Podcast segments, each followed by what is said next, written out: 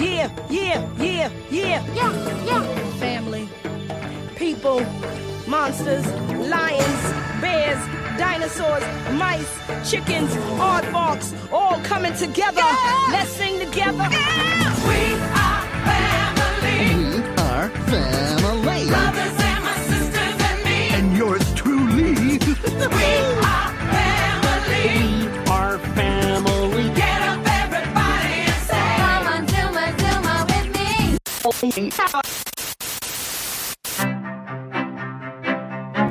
Man, man kann es nicht immer nebenbei laufen lassen, weil sonst verpasst man was. Soziopod. Nee, nee, man muss mitdenken. Ja, ja, oder gefährlich. Soziopod. Herzlich willkommen zu einer neuen Ausgabe des Soziopods. Mein Name ist Patrick. Es war so ein bisschen, äh, äh, wie, wie hieß der? Auf äh, Sat 1. Akte, Akte 2015. Und mein Name ist Ulrich Meier. Nee, wie heißt der? Ulrich Meier?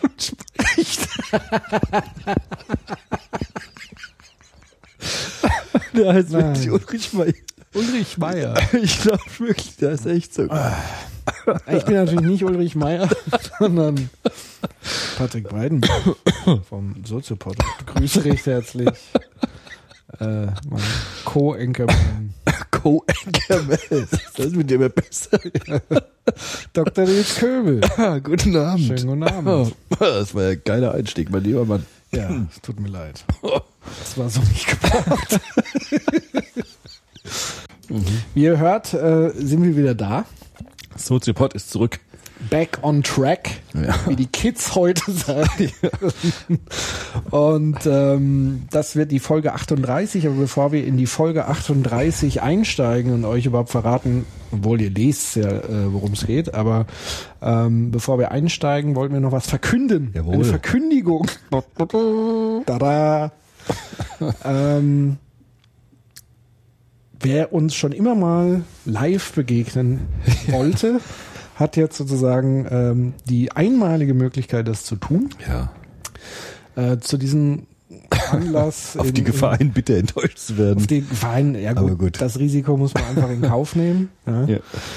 Ähm, wir haben da was Kleines angemietet in Mainz, Genau. die Showbühne. Also nicht wir haben das angemietet, sondern äh, durch die freundliche Unterstützung der Friedrich-Ebert-Stiftung Ja. äh, Mainz und Rheinland-Pfalz Ja.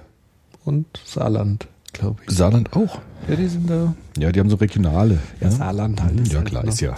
Tja, kann man mal so mitmachen. Kann man mal mitnehmen, ja. Also die Friedrich-Ebert-Stiftung hat uns sozusagen eingeladen, ähm, einen Abend zu gestalten, den Soziopod live und analog. Ja.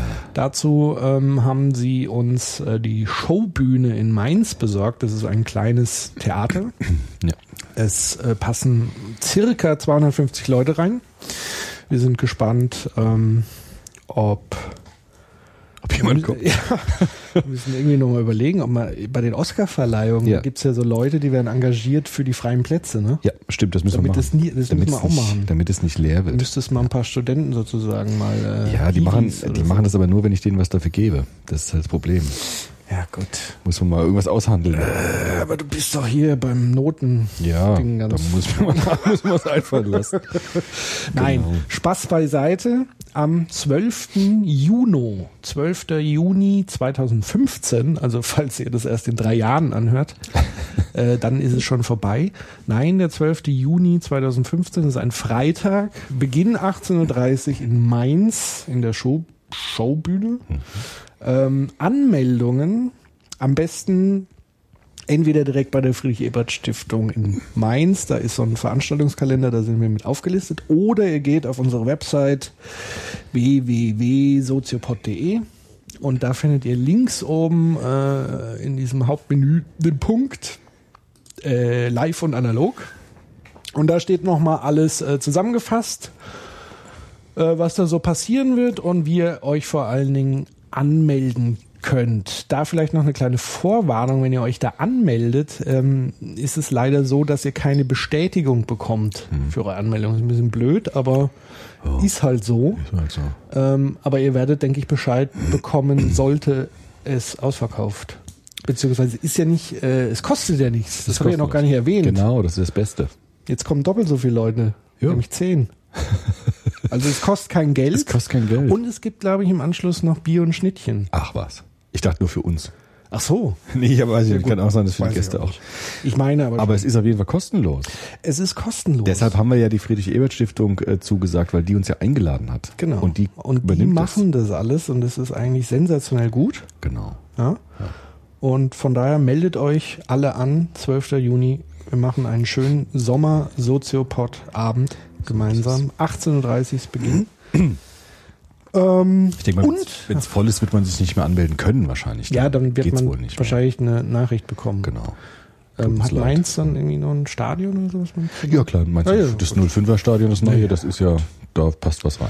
Die sind ja jetzt eh auch abgestiegen. Ja, da wird, wird, wird vielleicht was frei werden. da können wir mal verhandeln. Oh, jetzt kommen wieder 20 Ja, weniger. ja. Scheiße. Ist klar.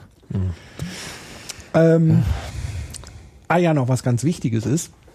Ähm, das wird ja nicht einfach so äh, ein Abend, wir beiden sitzen da, Mhm. trinken Bier und äh, machen Soziopod, sondern es soll ja schon ein bisschen was Besonderes sein. Und vor allen Dingen wollen wir euch ja als Hörerinnen, äh, Entschuldigung. pass mal ein bisschen auf hier. Schöne Parkett. Ach komm. Wir wollen ja euch als Hörerinnen und Hörer ähm, dazu einladen, mit uns zu diskutieren. Und zwar wollen wir auch kein neues Thema aufmachen, sondern wir wollen bewusst ein Thema rausgreifen, was wir schon mal diskutiert haben. Und das Besondere ist, ihr könnt mit abstimmen, welches Thema es denn sein soll, was wir da an diesem Abend gemeinsam diskutieren. Und zwar gibt es da einen Link, der nennt sich www.bit.ly, also ly, bit.ly slash, das ist so dieser Querstrich, Soziopod. Äh, steht aber auch nochmal auf unserer Seite das Ganze und dort könnt ihr drei eurer Lieblingsthemen nach oben voten. Ähm, ich gucke gerade mal rein, was äh, derzeit vorne ist. Ähm, auf Platz 1 Konstruktivismus, Platz 2 Identität, Platz 3 der Fluch der sozialen Ungleichheit. Ja. Und dann Bildung, Arbeit, Macht, Gewalt. Also, wenn ihr sozusagen kommen wollt und mitentscheiden wollt, was wir an diesem Abend gemeinsam diskutieren, dann votet mit drei Stimmen für eure drei Lieblingsthemen und die werden wir wahrscheinlich nicht alle drei behandeln können, aber mindestens eins. und In vielleicht sogar zwei. Oder wir kombinieren das Ganze. Kann man dreimal abstimmen oder was? Man kann, hat drei Stimmen, Ah, richtig. Okay. Äh, Du kannst da auch nicht verteilen. Also du kannst jetzt nicht dreimal für das Gleiche, sondern du musst Ah. drei verschiedene Themen Aber wählen. du musst nicht drei abgeben, du kannst nur eine abgeben. das weiß ich nicht. Ach so. Okay. Ach, das werden wir, wird mal sehen. Wird, werden die Leute schon rausfinden. Genau. Ähm, wie gesagt, die Abstimmung läuft, würde ich sagen, so bis eine Woche vor Veranstaltung. Da könnt ihr, wie gesagt, euer Thema ähm, voten. Ihr könnt äh, gerne das an eure Freunde, Bekannte etc. weitersagen, dass wir eben nicht vor so vielen leeren Stühlen Jo. sondern sitzen. ähm, und zum Ablauf kann ich das schon verraten, wie das so ungefähr abläuft. Klar. Mhm. Oder? Ist kein Geheimnis. Also, wie gesagt, wir wollen ja da nicht zwei Stunden äh, äh, da vor euch monologisierend äh, äh, das Thema abfrühstücken, sondern wir wollen eine ganz kurze Zusammenfassung zu der Thematik, so ein Impulsvortrag nennt man das, glaube Ja. ich. Ne? Ja. Impuls. Und dann wollen wir die Diskussion direkt öffnen mit euch. Genau. Wahrscheinlich äh, in Form einer Fishbowl. Ja. Dass endlich äh, die Hörerinnen und Hörer auch mal mitreden können, Und schon immer das sagen können. uns ins Gesicht sagen wollten, Genau. was sie sich nie getraut haben. so. Da freuen wir uns drauf. Sehr. Genau. Dass ihr jetzt reden könnt und nicht Genau. nur wir. Das ist der Sinn der Sache. Exakt. Und natürlich wird das Ganze aufgezeichnet. Sogar als Video. Das heißt, du musst Ach. dir mal was Vernünftiges Ach anziehen. du dann. Scheiße. oh, bitte nicht. Wer zeichnet das denn auf? Äh, die in der Showbühne. Echt? Den also fully equipped. Okay. Audio. Livestream wird es natürlich nicht geben, weil wir wollen ja, dass Leute kommen. Okay. ähm, aber im Anschluss wird es natürlich ähm, das als Special-Soziopod-Episode geben. Also wird aufgezeichnet. Es wird aufgezeichnet und dann natürlich zur Verfügung gestellt. Ja. Ich war neulich im Fernsehen, ne? Äh, bei, ja? der, bei der Landesschau habe ich ja auch erzählt. Und So, schon ja, her. ich sah schrecklich aus. Also das habe ich Angst vor. Man sieht aus wie ein, wie ein Seeelefant. Habe ich ja damals den schönen Vergleich gezogen.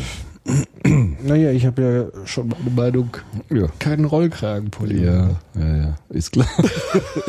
ist klar. Ah, ja, Äh, ja. das wird witzig. ja. Vielleicht wird da ja noch ein bisschen mit Photoshop. Ja, das wäre schön, genau. So ein bisschen. Ja, können uns auch Masken eigentlich genau. aufsetzen. So weiße, so, so diese, wie heißen diese, diese Dingsmasken von dem, Crow, nee, von dem, äh, Panda-Masken, nein, Lordi. nein, diese Widerstandskämpfermasken, diese Guy. Fawkes, diese Guy Fawkes Masken. So. Anonymous Mask, also Guy Fawkes Mask. Genau. Ja. Ja, wäre mir lieb, also wäre mir irgendwie recht. Nein, Quatsch, ist egal. Ach, ist eher egal. Stimmt, wir, äh, oder wir sagen, jeder muss eine Maske aufsetzen und wir mischen uns dann einfach um Genau, das wär noch besser. Und niemand weiß, wer, wo besser. sind sie denn? Ja? Das wäre lustig. Auch cool, stimmt. Ja. Ach, ab, ab Schauen wir mal. Jenseits der 35 spielt das alles keine Rolle mehr. Das ist auch wieder wahr. Mhm. Also, ähm, ist lang genug promoted. Genau. 12. Juni, 18.30 Mainz, Showbühne, Weitersagen, Eintritt frei, Schnittchen, Bier, ab geht's. Voten, Mitreden. mitreden, diskutieren, hart rangehen. Ja, Wir wollen mal hart rangehen. genau. Naja, seid ein bisschen nett zu uns. Ein Ja, ach. bisschen bestimmt. Das, jetzt- das nennt, man- nennt man Double Bind, ne? Zuerst das eine, dann das Ach so, andere. Genau das scheiße. Gegenteilige hinterher. Und was passiert dann? Macht krank, Die das, Leute äh, das gibt ja total irre irre. und wissen nicht. Sagen was- dann gar nichts. Genau, total desorganisiert. Also gut. Ähm, nehme ich die Hälfte zurück. Und wir sehen uns, hoffe ich. Dann. Jetzt, Jetzt zur wir noch- Episode 28. Wir machen, äh, noch einen- 38. wir machen noch einen Pott jetzt, ne? Wir machen jetzt einen Ach Pod. ja, okay. Genau. Thema heute, Ja. ähm, Familie. Ja, Ja. ja, weil ich. So als äh, Überbegriff. genau. Zwischen Ja, jetzt werden manche vielleicht aufheulen. Großfamilie bis Ja. Ja, aber jetzt werden vielleicht manche sagen, ach du Scheiße, nicht schon wieder, weil ich habe das Thema letztes schon wieder? Nee, ja, weil ich das jetzt in Seminaren halt viel gemacht habe an der Uni. Nein, aber ich will ja nur sagen, warum ich das interessant fände, weil ich so viele interessante Diskussionen mit Studenten über das Thema hatte. Ja. Ich habe eine, ich eine Vorlesung gemacht letzten Sommer und da war auch äh, das Thema Institution, Organisation und da habe ich ganz viel über Familie geredet. Ja. Ich habe ja auch ein Buch geschrieben über Familie und Sozialisation, nur mal so ganz nebenbei. Gar Und ja, und äh, da haben wir ganz äh, heftig diskutiert über alle Fragen, wie Familie heute ausschaut, auch hinsichtlich so von Dingen wie Krippenplatz. Ist das jetzt gut für die Kinder oder nicht, wenn sie früh aus der Familie rauskommen? Ja. Sowas Interessantes wie äh, künstliche Befruchtung. Was heißt das für das Kind? Social Freeze. Social Freezing, was macht das mit der Familie? Ist das sozusagen eine Aushöhlung der klassischen Familie? Und das war so interessant, fand ich die Diskussion auch mit Studenten in Mainz, dass ich dachte, oder wir dachten, wir könnten darauf, darüber auch mal einen Soziopod machen. Ja, Weil das ja auch interessant wäre, was dann unsere Hörerinnen und Hörer dazu sagen. das stimmt. Ja. Und ich. Und du. Ja. Und ich ja auch. Also so halt. eben. Ne? Und wir alle. Also. Und so. Dann lass uns doch beginnen mit dem, was wir immer machen. Ja. Die Definition. Die Definition. Ja. Soll ich? Familie. Ja. Ja. Genau. Also ich hab, kann ja da gut anschließen, weil ich das ja gerade äh, gemacht habe so auch und noch ganz gut im, im Kopf habe. Ich habe damals bei den Seminaren, bei der Vorlesung eine äh, gute, alte, legendäre Soziologin zitiert. Frau äh, Professor Rosemarie Nave-Herz. Ich glaube, das ist so fast einer der wenigen Frauen, die Ja. wir überhaupt in Ja. unseren, das, was Das eigentlich sehr tragisch ist. Also Frauen, die es wirklich so lange Zeit auch richtig in die populäre Ecke der Wissenschaft geschafft haben. So. Gut, wir hatten zumindest Judith Butler. Genau, man das wäre sagen. genau, das wäre eine zweite. Es gibt natürlich noch andere, aber Ja, die sind eher unbekannt. Aber diese Hannah bekannten, Arendt. ja gut, klar. Aber ne, und so. aber so von den bekannteren, aktuellen, neueren äh, gibt es eigentlich nicht viele. Das stimmt. Okay. Das hat ja, das war mal ganz witzig als Episode vielleicht dazu. Ich war auf, in Frankfurt mal auf einer Tagung äh, beim Axel Honneth, Ja. beim Leiter des Instituts für Sozialforschung beim damaligen. Und da hat sich eine Studentin gemeldet und hat tatsächlich gemeint, äh, hier sitzen auch wieder nur Männer im Podium. Ja. Und warum ist das eigentlich so? Und dann sagt Haux- Axel Honneth tatsächlich, Ja, wir bemühen uns ja immer über Frauennachwuchs und so, aber die kommen ja nicht. Na, Das war echt krass. Also er sagt tatsächlich so, ja, wir machen ja schon alles, was wir können, aber äh, ja, äh, es gibt halt da wenige und es zeigt ja, dass in der Gesellschaft immer noch äh, und klar, und die hat auch dann gemeint, so, ja gut, sie könnten ja vielleicht anfangen und so, ja, ja, wir machen ja, aber sie sehen ja, es kommen halt so wenige. Das fand ich dann auch, dumme Ausrede. Das fand ich auch krass eigentlich, ja. Eigentlich äh, unverschämt. Gerade von ihm halt, ne? Also der sollte ja sich mehr einfallen lassen als das. An, an der Stelle grüße ich einen, einen sehr guten Freund von mir, Marcus Brown. Der macht auch so Vorträge und so, aber ganz andere Richtung.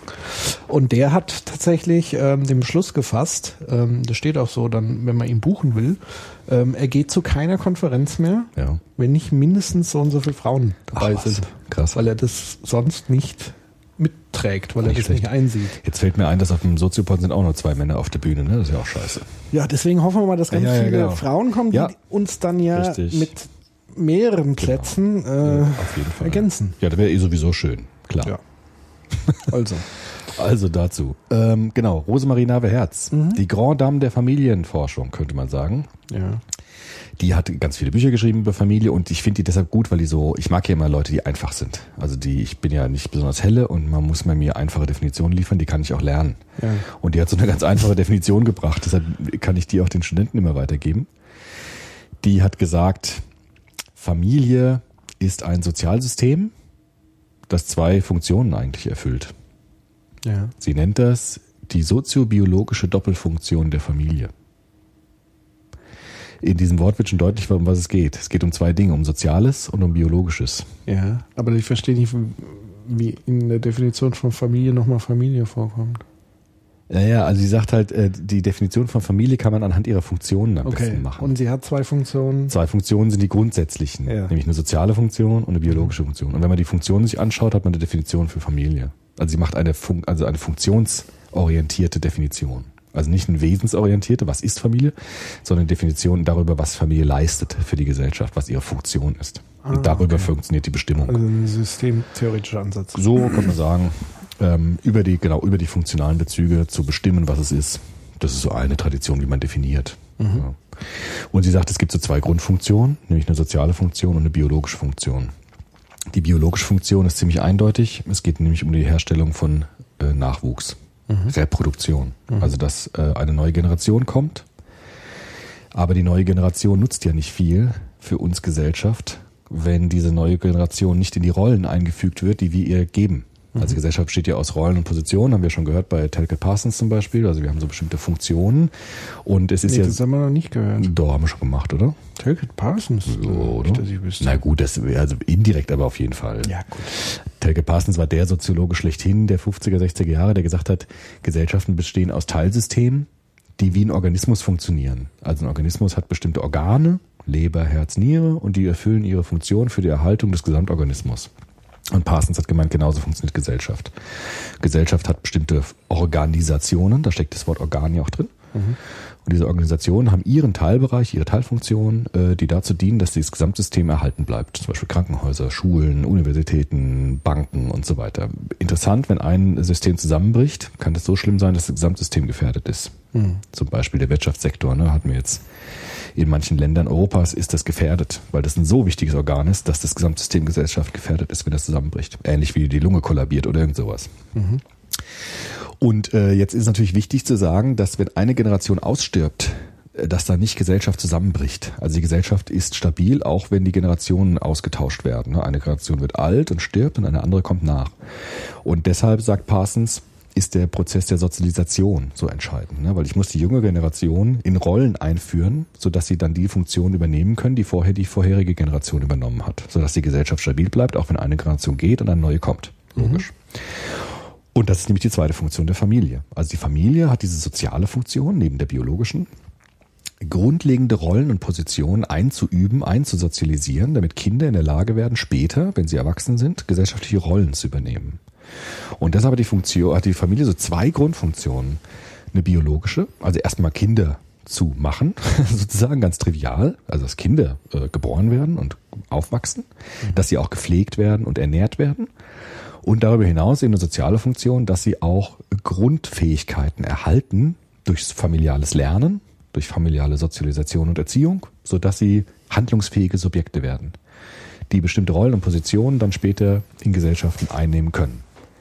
Das ist so eine Grunddefinition, die eigentlich ziemlich gängig ist und die auch ziemlich äh, einsichtig ist, wie ich finde. Ja, aber das funktioniert ja trotzdem ohne Familie. Ja, wie? Ja, ich meine, jetzt nicht äh, massenhaft, aber es gibt ja sozusagen die ganzen Grenzfälle, Ja. also von biologischer Reproduktion, künstliche Befruchtung, Gut, okay. Retorte, also auch Ja, wenn es jetzt das massenhaft ist, aber ich habe sozusagen neu. die ja. Möglichkeit, das ja, ist neu. Das ist neu, genau. Und äh, natürlich hier äh, alle Vollweisen, Das gibt's auch. Aber da die sagt, sozusagen ja. in einem anderen Kontext, also Klar. nicht, da wird man jetzt nicht sagen, das ist Familie. Also klar gibt's Pflegefamilien, so Kompensationsmittel gibt's dann schon. genau, aber ja. es sind Erziehungsorganisationen, Heime auch. Heime klar. und, und so weiter. Die würden das dann übernehmen. Aber klassischerweise ist die Familie der Ort, wo diese primären Sozialisationsprozesse, wie wir sie nennen, äh, ablaufen. Entscheidend ist vielleicht da auch dann die Frage der Bindung. Genau, das wäre dann der nächste Schritt. Wir lernen, äh, übrigens vielleicht noch einen Schritt dazwischen, also diese Generationalität ist wichtig jetzt. Ne? Also die Nave Herz sagt, das Entscheidende bei Familie ist die Generationsdifferenz. Also dass Mutter und Kind oder Vater und Kind da ist. Das schließt nämlich dann auch alle ein, ähm, Fam- Ein-Kind-Familien und alle alleinerziehenden Familien mit ein. Also es gibt auch Definitionen, die sagen, Vater und Mutter ist schon, also Mann und Frau ist schon eine Familie. Aber Nave Herz würde sagen, äh, Familie ist eigentlich nur dann gegeben, wenn ein Kind dazu kommt Okay. weil es dann eine Generationsdifferenz ist und dann überhaupt erst diese soziale Funktion der, der, Sozio, der soziologischen Reproduktion erfolgt, also das Einführen in neue Rollen, in, in, in eine neue Generation in die Gesellschaft. Deshalb ist diese Generationsdifferenz entscheidend für sie. Und man würde erst von Familie sprechen, wenn ein Kind dabei ist. Naja, Würde sie jetzt sagen, ja, das kann man ohne auch Familie anders, geht's ja sowieso nicht. Ja gut, es gibt Leute, die sagen, Familie beginnt schon bei der Heirat von zwei Menschen zum Äh, Beispiel. sagen wir so, Und das würde sie die nicht zwei sagen. Menschen, die heiraten, haben ja jeweils eine Familie. Ihre Familie. Ja. ja klar, aber noch keine eigene vielleicht. Nein. Aber sie sind trotzdem, also es gibt, glaube ich, keinen Zustand, wo man nicht in einer Familie eingebettet sein kann. Ja, ja, klar, nur wenn man es jetzt sequenziell durchgeht, kann man sagen, Ja. also eine Familie entsteht ja, indem zwei Menschen miteinander interagieren. Ja. So kann man das. So, so, klingt jetzt soziologisch. So wird das soziologisch. Interaktion der Leiblichkeit wird es auch genannt. Und daraus entsteht was Drittes, nämlich ein Kind. Ja. Man nennt es so schön psychoanalytisch, würde man das ja Triangulierungsprozesse nennen. Ne? Also die Vater-Mutter-Duade, Dyade, wird dann zur Triade, Vater, Mutter, Kind. Dreifaltigkeit. Genau, Sigmund Freud, die ödipale Triade. Ne?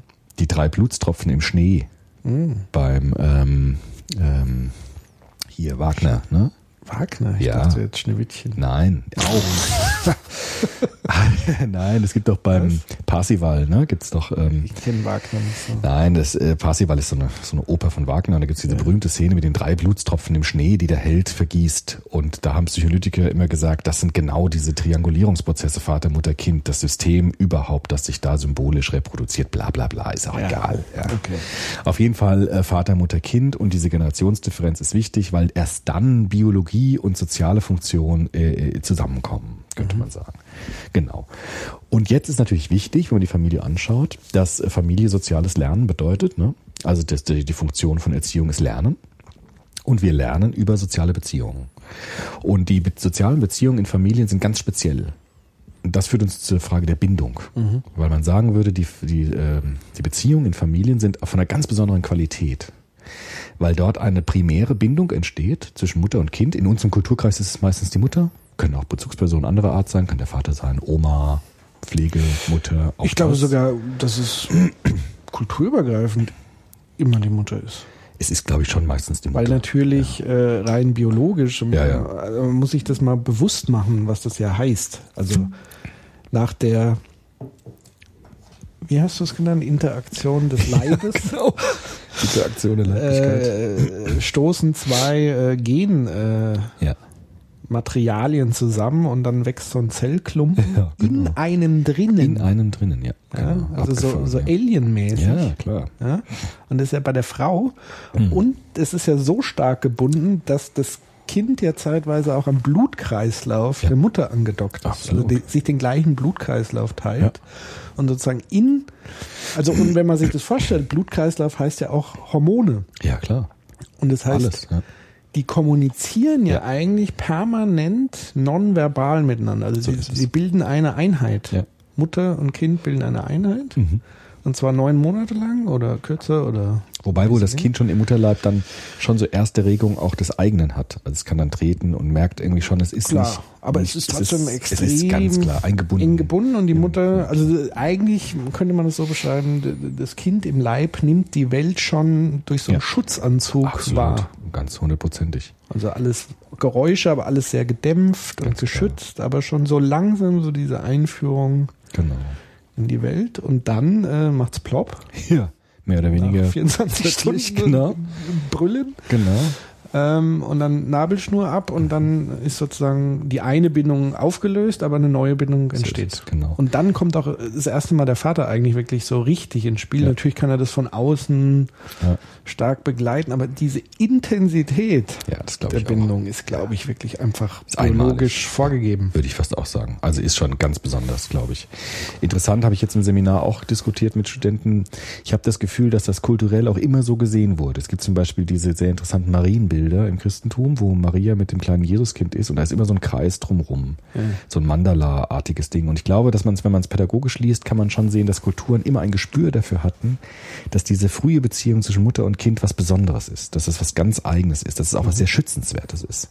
Deshalb gibt es auch in vielen Kulturen, ich habe so ein bisschen recherchiert, gibt es diese Mutter-Kind-Bilder. Und die sind meistens in so Kreisformen in so geschlossenen Systemen gewissermaßen, weil man schon immer ein Gespür dafür hatte, dass das, was zwischen denen passiert, ist eine ganz wertvolle eigene Geschichte, die auch besonders schützenswert ist. Ja? Wenn man diese, diese ähm, religiösen Bilder mal pädagogisch deutet zum Beispiel oder erziehungswissenschaftlich deutet. Genau. Und das liegt daran, würde man jetzt psychologisch sagen, dass sich eine ganz besondere Bindung zwischen Mutter und Kind, wir bleiben jetzt mal bei Mutter, in Klammern immer dazu gedacht, kann natürlich auch ein anderer sein. Klar. Aber wir sagen jetzt mal Mutter. Und diese Bindung ähm, ist eine ganz besonders intensive Beziehung, in der das Kind über die Bindung zur Mutter die Welt kennenlernt. So wie du es eben beschrieben hast. Ne? Also zu sagen, äh, die Mutter repräsentiert nicht nur eine Person, nicht nur sich selbst, sondern sie repräsentiert eigentlich die Welt. Und die Qualität zwischen Mutter und Kind entscheidet auch darüber, wie das Kind die Welt wahrnimmt im Anfang seines Lebens. Ja? Und wenn die Mutter sehr abweisend, sehr kühl ist, dann ist auch die Welt irgendwie so. Und wenn die Mutter ganz liebevoll und vertrauensvoll ist, dann hat das Kind auch einen guten Start ins Leben. Erik Eriksen nannte das dann Urvertrauen. Ja, also nicht nur Vertrauen an eine Person, sondern irgendwie auch ein Vertrauen in die Welt, weil die Mutter in, in den ersten Lebensjahren die Welt repräsentiert für das Kind. Sie verkörpert sie. Und äh, in diesen frühen Beziehungen, diese Bindung, John Bowlby war der große Bindungsforscher, der das äh, zum ersten Mal so richtig auf den Punkt gebracht hat mit der Bindung, lernen wir primäre Dinge über uns, über andere. John Bowlby nannte das auch Arbeitsmodelle, die wir entwickeln. Also Arbeitsmodelle im Sinne von Vorstellungen darüber, wie Beziehungen funktionieren. Und diese frühen Erfahrungen unserer Kindheit, sagen viele Psychologen, schlagen sich nieder in solchen Vorstellungen. Man könnte auch sagen Kognitionen, also tiefen Überzeugungen, Vorstellungen, Einstellungen darüber, wie Beziehungen funktionieren. Was bedeutet Liebe? Was bedeutet Verlust? Was bedeutet Trennung? Was bedeutet Wiedersehen? Was bedeutet Freude, Wut, Schmerz und so weiter? Das lernen wir vor allem in dieser frühen Beziehung, in dieser frühen ersten Bindung. Und diese Bindung ist so ganz intensiv. Das ist das, was die Familiensoziologie, ich glaube, übergreifend betont. Und ähm, genau, deshalb wäre Familie einfach sozusagen soziobiologische Doppelnatur.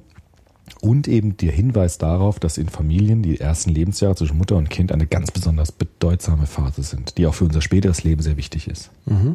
Was man, glaube ich, dann an der Stelle auch sehr schnell sagen muss, weil ich höre schon so manche Rechtskonservativen mit den Hufen scharren. Okay.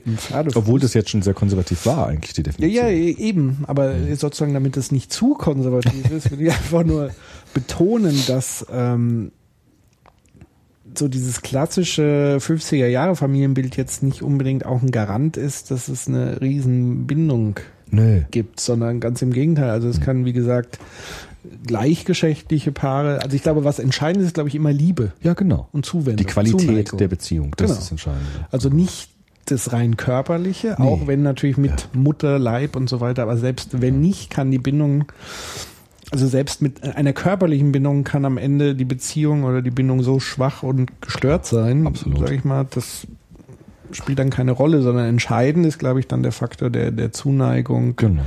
der Liebe, des Daseins, des Schutzes, Genau. wie auch immer, des sich Kümmerns. Ja. Ähm, genau. Genau. Ja, also die Qualität der Beziehung. Auch das wurde dann weiter erforscht von Mary Ainsworth, diese berühmte Bindungsforscherin, die dann diese drei Typen von Bindung. Wir hatten das, glaube ich, mal im Soziopod über Rechtsradikalismus. Echt? Ja. Kann ich mich auch nicht so Doch, ich glaube, weil es gibt nämlich Rechtsradikalismusforscher, die sagen, dass diese frühe Bindung irgendwie was zu tun hat mit unseren politischen Einstellungen. Das ist ein bisschen schräg, ja.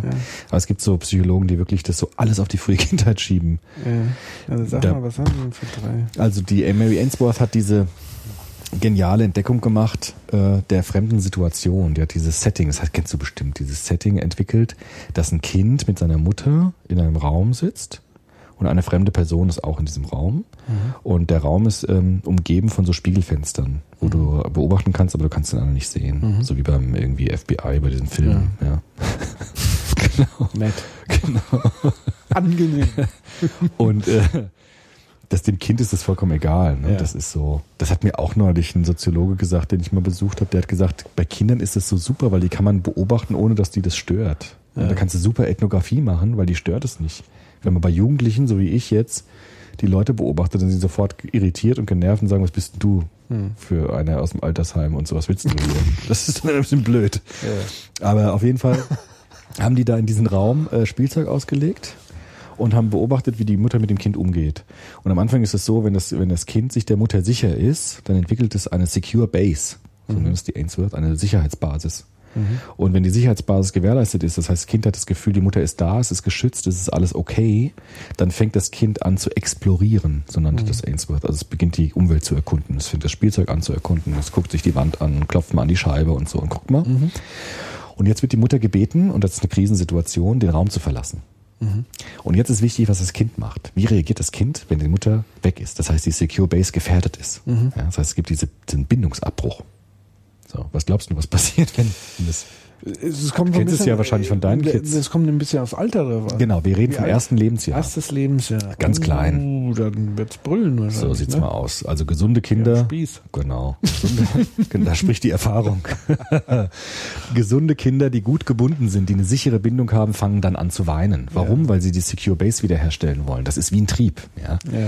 Weil wenn die Mutter Klar. geht, ist ja Ist die Welt weg. so sieht's aus. Und äh, deshalb ist das ein gutes Zeichen. Also Mhm. wenn Kinder schreien wie am Spieß und wenn die Mutter dann wiederkommt, lassen sich Kinder aber auch sehr schnell beruhigen, weil dann ist die Welt ja wieder da und es ist wieder alles okay. Funktioniert aber auch bei Vätern. Haben Genau. wir's- Haben wir es ausprobiert? Das haben wir auch ausprobiert, also ich nicht, aber das haben die ausprobiert. das haben die ausprobiert.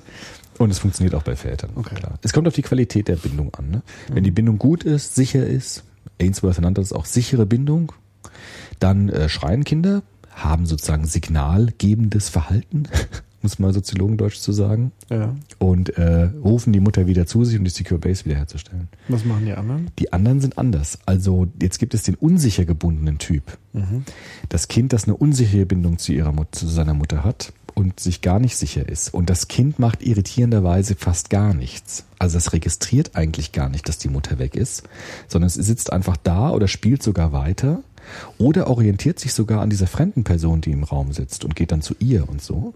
Und das ist ein schlechtes Zeichen, weil wenn das Kind dann ruhig ist und nicht, eigentlich nicht darauf reagiert, wenn die Mutter weg ist, ist das ein Zeichen für eine unsichere Bindung. Das ist so verrückt, das ist so kontraintuitiv. Ne? Man wird ja sagen, gut, wenn es ruhig ist, ist ja alles okay, aber das ist ein schlechtes Zeichen, weil es heißt nicht, dass das Kind keine Stresssituation erlebt, sondern das Kind hat schon Stresssituationen, aber es kann das äh, Bindungsverhalten nicht aktivieren. Äh, wie hat man das dann ausgefunden, dass das Stress hatte?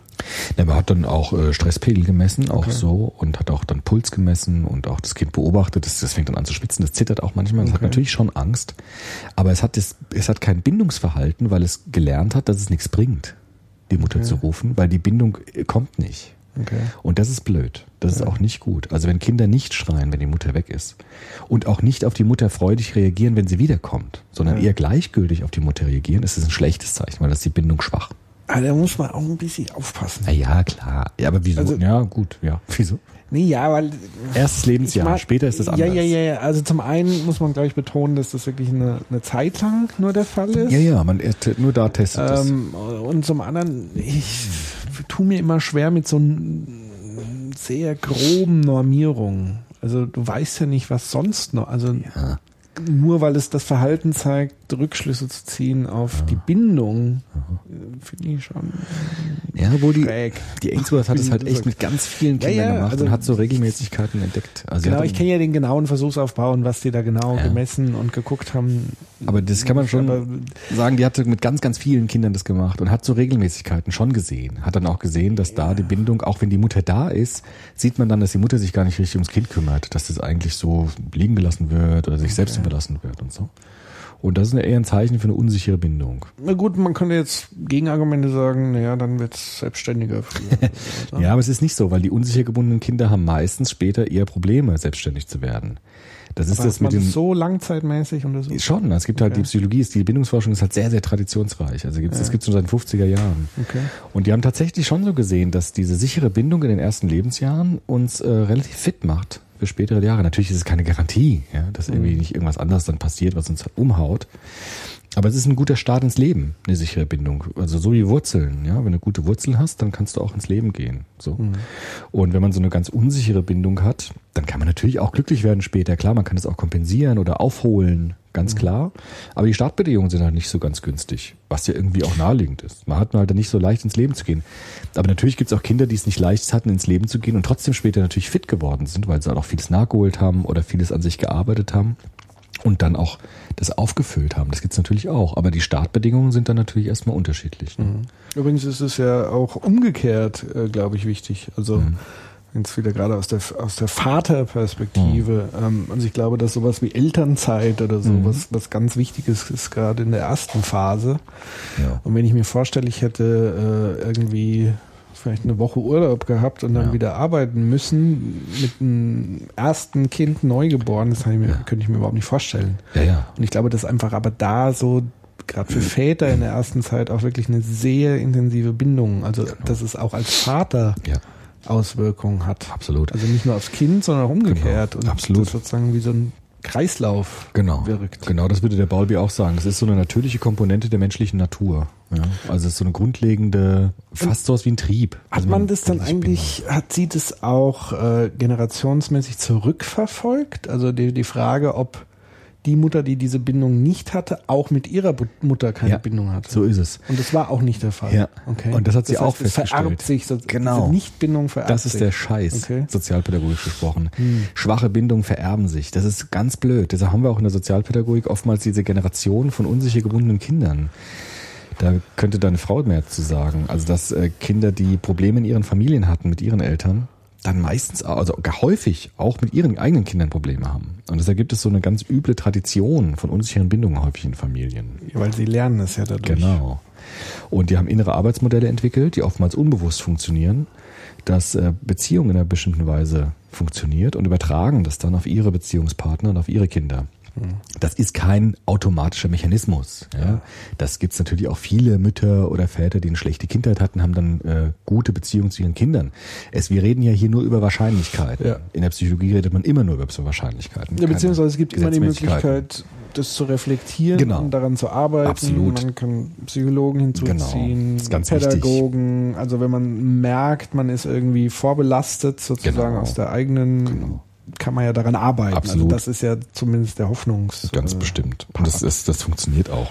Nur es gibt halt, es gibt halt, wie gesagt, diese Startbedingungen und die scheinen sich zu vererben. Ja, Es gibt zum Beispiel auch das äh, psychologisch oft äh, beobachtete Phänomen, dass wenn man Schwierigkeit mit der Bindung in seiner Herkunftsfamilie hat, hat man es vielleicht auch nicht so leicht, einen Partner zu finden, ne? weil man immer sich die raussucht, die einen auch ablehnen, zum Beispiel, ne? weil man das dann überträgt.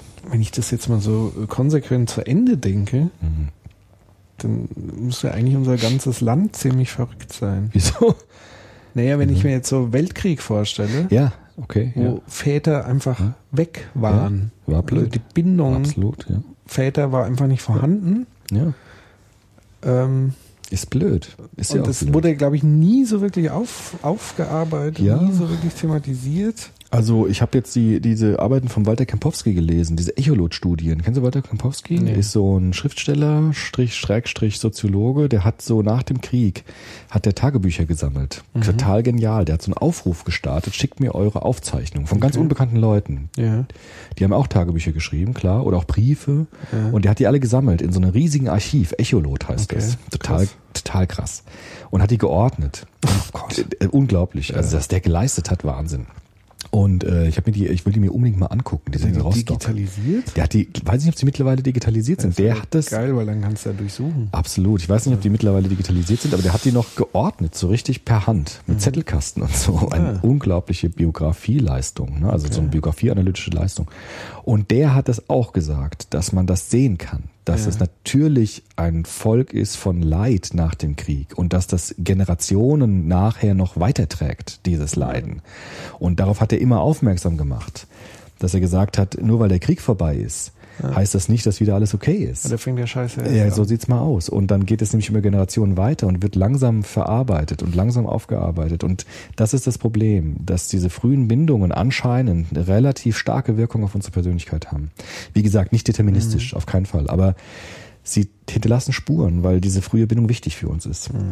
Und äh, bei Kriegen, deshalb ist es auch so fatal äh, jetzt in, in Syrien oder so, ja, weil so eine, das ist nicht einfach vorbei, wenn Waffenstillstand ist, Nee.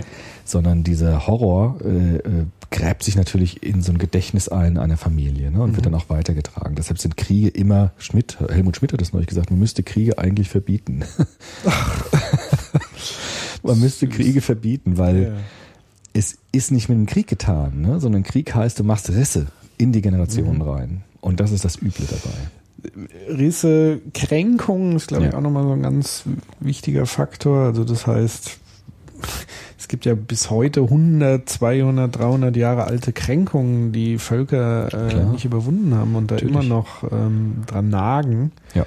die einfach nicht aus... Also ich glaube, das ist so der Punkt, wenn Frieden gemacht wird, wird Frieden sozusagen nur auf Territorien und Armeen gehen zurück, aber es wird sozusagen keine Wiederaufbereitungsanlage Genau, ja. äh, geschaffen, wo sozusagen Versöhnung Genau. stattfindet. Das ist, glaube ich, bisher immer so ein bisschen verpasst worden. Ja. Außer vielleicht, also ansatzweise zumindest hier in, in Südafrika, Genau, Desmond Tutu. Desmond Tutu, Nelson Mandela, Genau. was die sozusagen, haben sie zumindest sehr stark daran Genau. gearbeitet mit Genau. Versöhnung etc. Und das ist, glaube ich, extrem wichtig. Genau, dass die endlich reden dürfen auch. ne? Desmond Tutu hat ja diese Prozesse in Südafrika geleitet. Also das merkst du ja jetzt mit, mit äh, Russland und so, Ja, ja, wie, klar. wie so alte, Absolut, klar. total vergraben schienene äh, Vorurteile, Auch Konflikte Ängste wieder- halt, ne? Ängste. Ängste. einfach hochkommen, dass man Angst hat wieder. Ich kann das auch verstehen, weil das wirklich ja existenziell war in den 70er, 60er Jahren. Mein Vater hat es auch erzählt, dass natürlich hatten die Angst vor dem Dritten Weltkrieg und zwar relativ knapp halt. Ne? Und natürlich ist das noch im, im kulturellen Gedächtnis verankert. Das ist nicht einfach nur vorbei, nur weil es jetzt vielleicht 70 Jahre vorbei ist. Ne? Ja. Und das wirkt weiter. Und deshalb ist Familie nicht einfach nur eine biologische Reproduktionsmaschinerie, sondern es ist etwas, was unser tiefstes soziokulturelles Erbe hineinreicht, weil dort werden die tiefen Kulturtechniken gelernt. Was heißt Beziehung? Was heißt Liebe? Was heißt Menschsein im Grunde? Ne? Was heißt Geborgenheit? Was heißt äh, angenommen werden? Das ist das, was in Familie passiert. Und deshalb ist es so, dass ähm, Familie nicht einfach nur eine technische Veranstaltung ist, sondern unser Wesen bestimmt und ähm, berührt.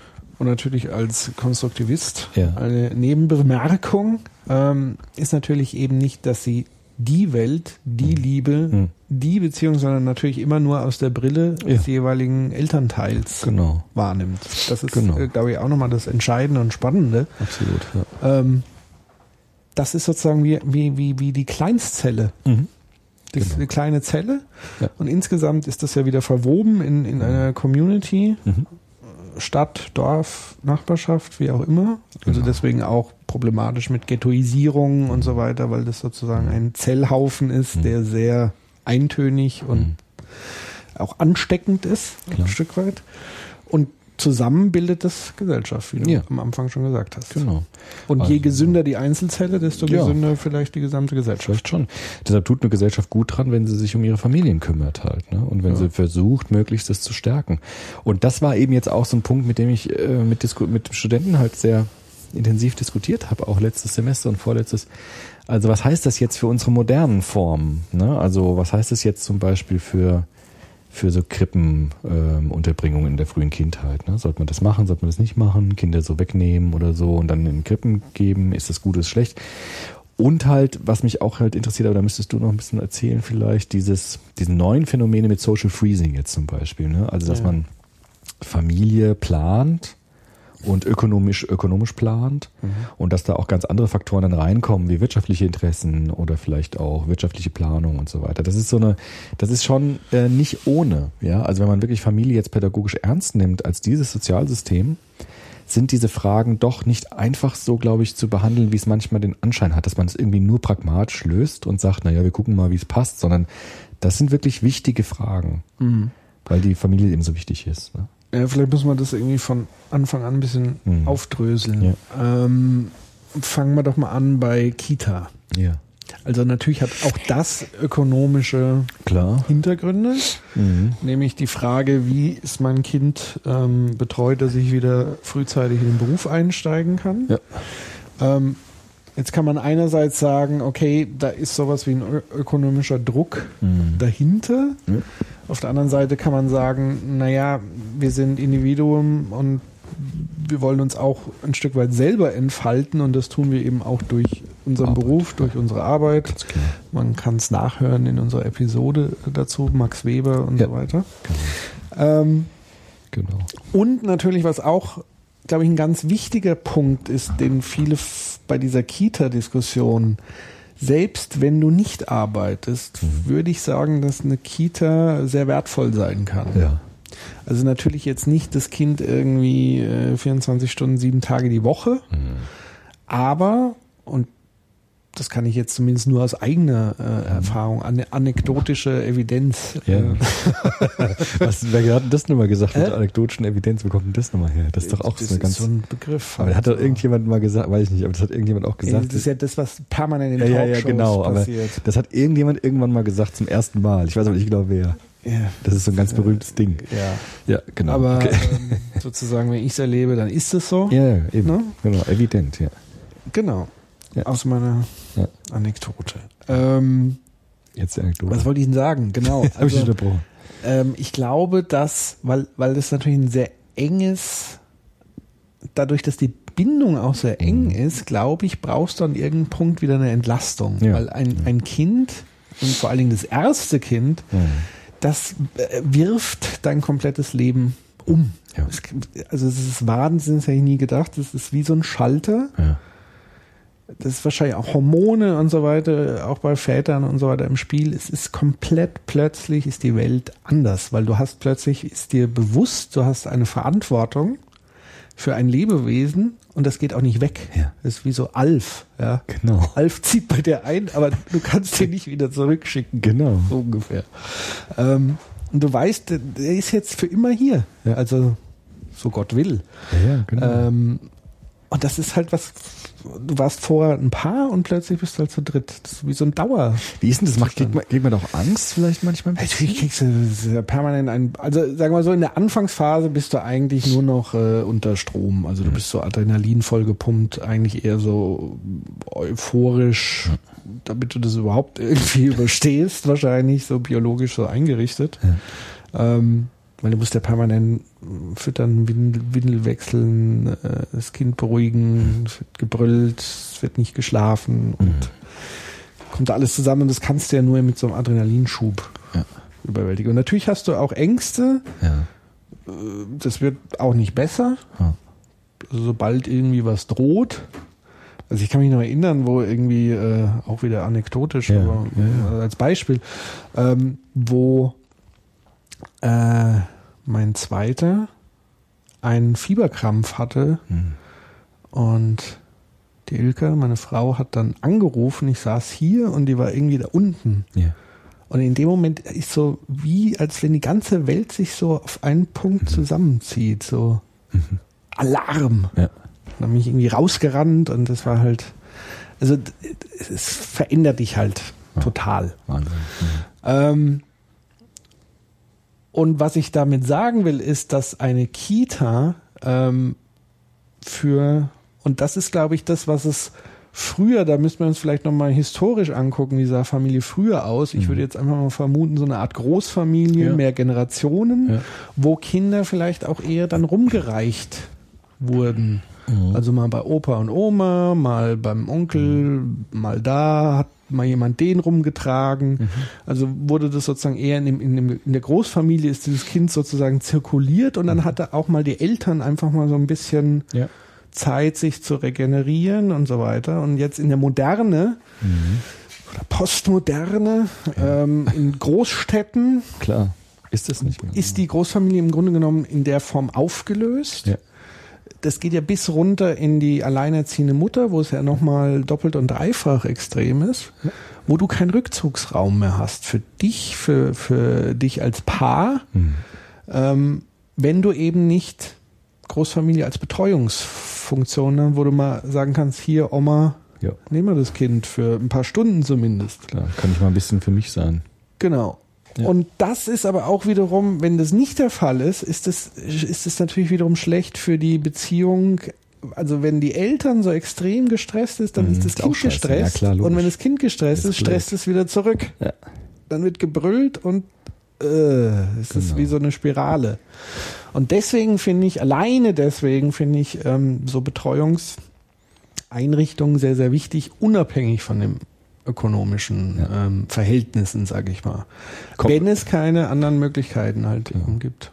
Und wenn die äh, Kita gut geführt wird halt. ne? Ja, natürlich, das ist ja Voraussetzung. Weil es gibt ja auch da, haben wir auch gemacht in den Seminaren, so Eingewöhnungsphasen. Das heißt, das Kind muss eine neue Bindung aufbauen, nämlich zu Ja. der zweiten Bezugsperson, zu der Kita-Frau oder Mann, die da arbeitet. Ja, ja. Und da gibt es auch so verschiedene Phasen, dass die Mutter am, Ende, am Anfang dabei ist und Ja. dann vielleicht mal für eine Stunde weggeht oder für eine halbe oder mal ganz kurz und dann allmählich so eine neue Bindung aufbaut, sodass das Kind auch da ist, wenn die Mutter weg ist. Das ist dann so eine Parallelbindung, die entsteht.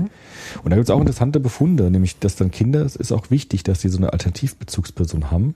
Wenn zum Beispiel das mit der Mutter nicht so gut klappt, also hat man gesehen bei Resilienzforschung, dass Kinder, die trotz schlechter Voraussetzungen in ihrem Elternhaus äh, fit sind, liegt oft daran, dass es so eine Alternativperson gab, die so ein bisschen was übernommen hat oder die, wo, wo das Kind so eine ähm, Alternative auch hatte. Also Ja. die Welt kann auch schön sein, auch wenn es meine Mutter mir nicht zeigen kann. Also eine andere Konstruktion, könnte man sagen, die das Kind dann kennenlernt. Und das ist wohl auch ziemlich wichtig.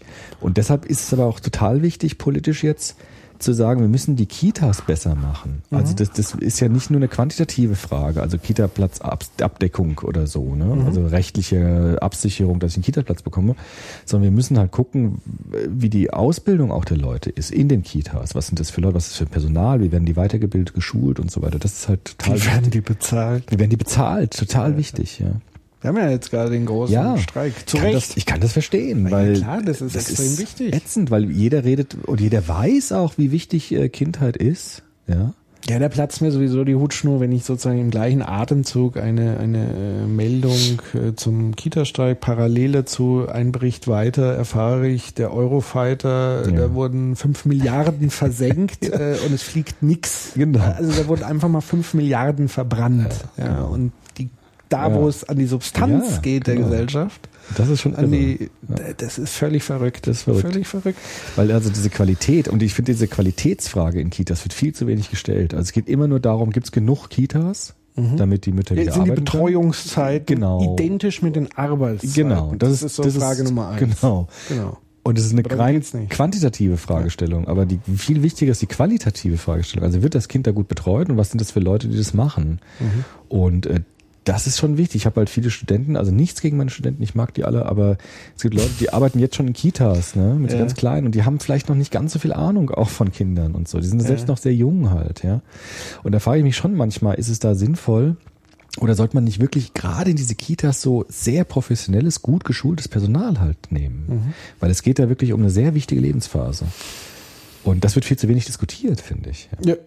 Definitiv. Also überhaupt dieser ganze Personalschlüssel, weil du hast natürlich auch Unmengen äh, Krankheitsausfälle. Gab's klar. Weil du hast halt kleine Kinder mit Viren ohne Ende, das breitet sich aus, das ist der Wahnsinn. Und du hast aber so einen Personalschlüssel, dass das im Grunde genommen gar nicht mitgedacht ist. Ja. Das heißt, wenn einer krank ist, ist die, die halbe Kita sozusagen gelähmt was total scheiße und ist. belastet ja wiederum die, die Ja. zusätzlich arbeiten müssen, weil sie einspringen und Genau. Doppelbelastung und macht die dann wieder krank. Genau. Das heißt, es ist wie so eine Genau. Kettenreaktion. Weil das Wichtigste auch, sagen auch die Psychologen, Hier dein Kabel nicht reibst. ey. Oh, ich Es reibt sich Es mit der reibt sich hoch. Lotion. Und äh, äh, genau, weil es auch wichtig ist, wenn Kinder in der Kita sind. Jetzt ist es viel ruhiger auch irgendwie bei mir. Ja, weil du nicht die ganze Zeit da rumschrappst. Ach so, ich habe mich schon gewundert, was das ist. Ja, Okay, schön, ne? danke. Ja, wie ruhig. Jetzt sollten wir nochmal anfangen. War das Ja. jetzt die ganze Zeit so? ja, klar. Oh, wie ätzend. Ja, gut, wir, wir gucken müssen es ja nicht nochmal hören. Ihr müsst da einfach weghören. Ja. Ähm, es war nur, denkt euch einfach, es war nur das Kabel, es war nichts Schlimmes. Ja. ähm, was wir jetzt sagen? Genau. Weil man gesehen hat, dass ähm, die Verlässlichkeit der Bindung halt so wichtig ist, dass das Kind eine Bezugsperson hat, zu der es immer gehen kann. Also dass es sozusagen auch da eine exklusive Bindung gibt zu einer Betreuerin oder einem Betreuer. Und wenn die ständig wechseln, ist das auch blöd. Ne? Wenn Ja. die ständig halt krank sind oder dann gibt's befristete Arbeitsverträge und dann sind die ein halbes Jahr da und dann wechseln die wieder und das Kind muss sich dann immer wieder neu binden, wenn die Person weg ist. Und das ist blöd. Ja.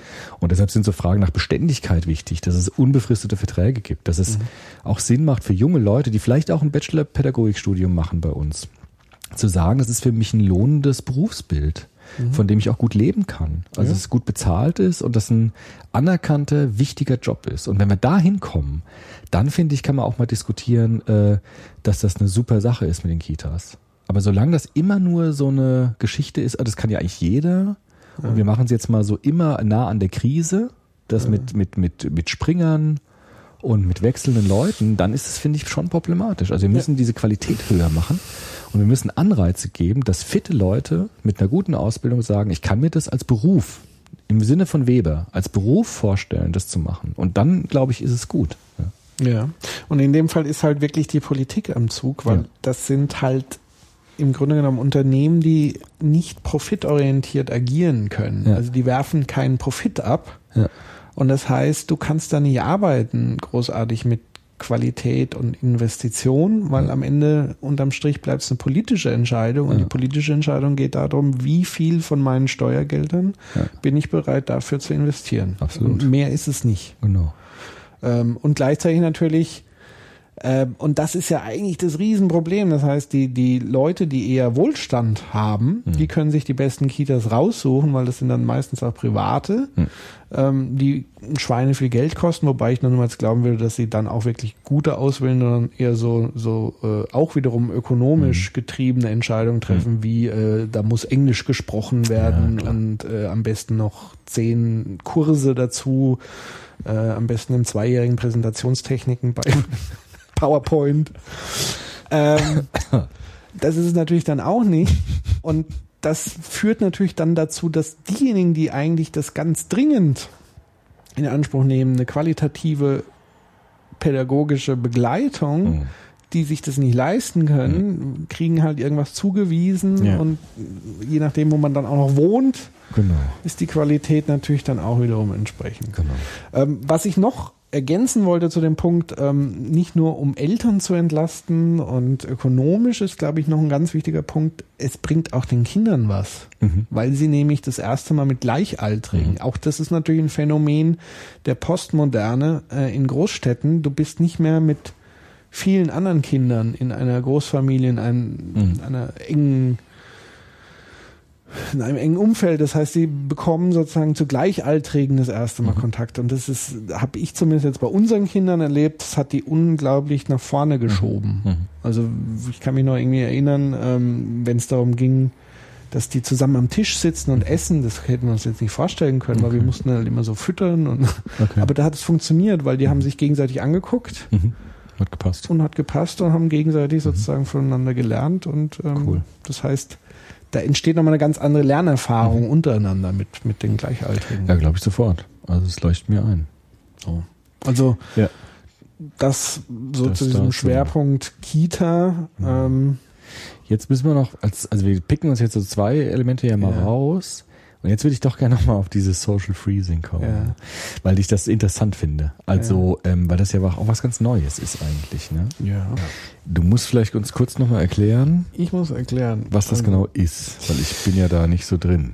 Also Social Freezing, ich glaube, dieser Begriff äh, ähm, ist zum ersten Mal in, in voller epischen Breite im Jahre 2014 war das, glaube ich, ähm, so in das massenmediale Bewusstsein unserer Bevölkerung äh, gelangt, als nämlich ähm, diese Silicon Valley Firmen wie Facebook und Apple ähm, groß verkündet haben, dass sie ihren Mitarbeiterinnen ähm, als zusätzlichen Anreiz dort zu arbeiten anbieten, dass sie äh, Social Freezing Methoden die Kosten übernehmen, die so ungefähr bei 20.000 Dollar lagen. Ähm, und Social Freezing heißt nichts anderes, ich kann meine Eizellen ähm, mit einer besonderen Prozedur einfrieren, also entnehmen, einfrieren und lagern.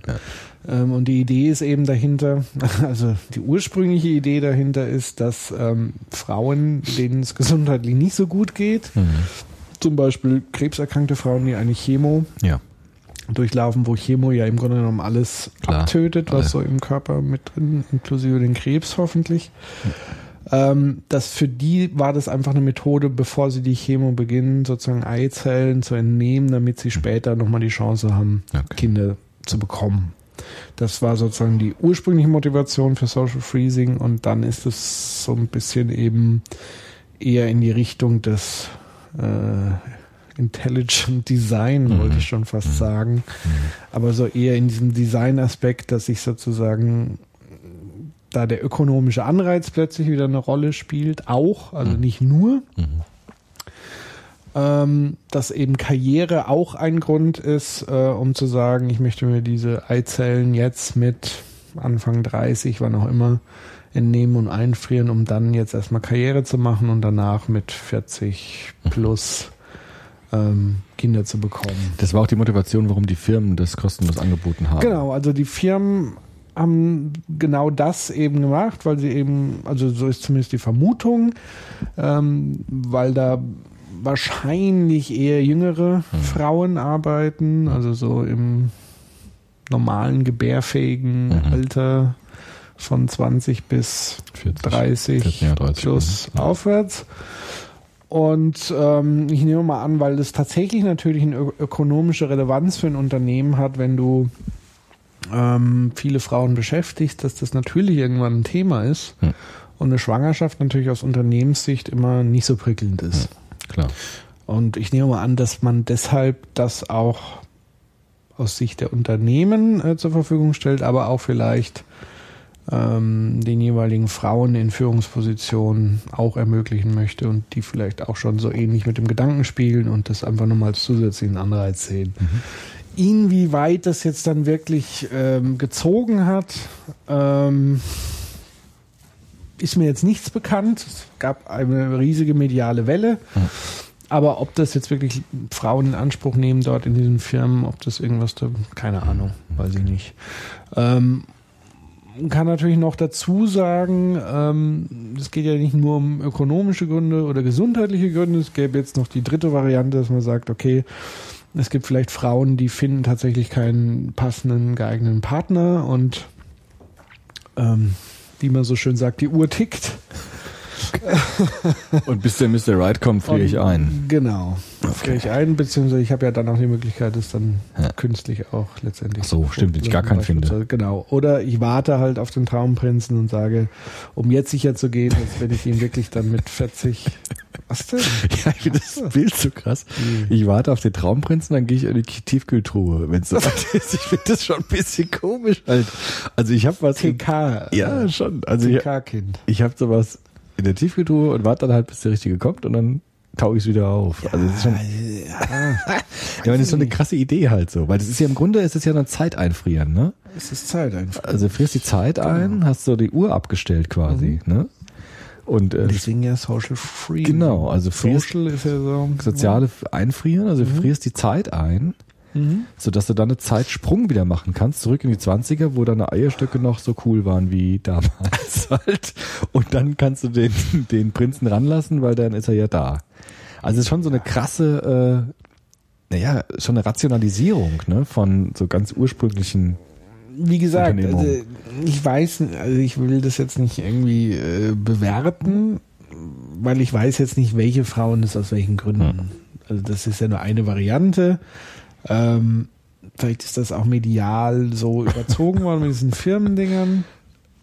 Aber ich finde ja diesen Ursprungsgedanken ja schon sinnvoll. Also wenn du gesundheitlich Ja, ja, klar. Vor dieser okay, das ist eine Herausforderung ganz steht- andere Geschichte, genau. klar, ganz andere Kiste. Und das andere ist halt, ja, mein Gott, ich meine, die biologische Uhr drängt halt dann irgendwie. Ich kann es schon verstehen. Also, Ja, ja, schon. wenn man das zur Verfügung Aber- hat, warum nicht nutzen? Ja, schon. Aber was ich halt nicht so ganz verstehe, ist, ich meine, Schwangerschaft ist so ein hochkomplexer Prozess. Also du kannst doch nicht einfach mit 50 oder so deine Eizellen von 20 nehmen und sie einpflanzen und dann so tun, als ob das alles wieder reibungslos funktioniert. Das ist natürlich auch die, die große Kritik, die an diesem ganzen Verfahren, also zum einen ist das 0,0 erforscht, ist Mhm. also eine neue Technologie, deren Langzeitfolgen noch überhaupt nicht absehbar ist. Aber ist es erlaubt? Also ist es legal? das ist völlig legal. Obwohl es noch gar nicht erforscht ist, was mit Folgen ist. Ne? ähm, Na gut, das willst du machen, musst du erstmal gucken. Genau. Also was gibt es mehrere problematische Faktoren. Also zum einen entsteht daraus ja selber wieder eine Industrie Ja, der klar. Ökonomisierung. Also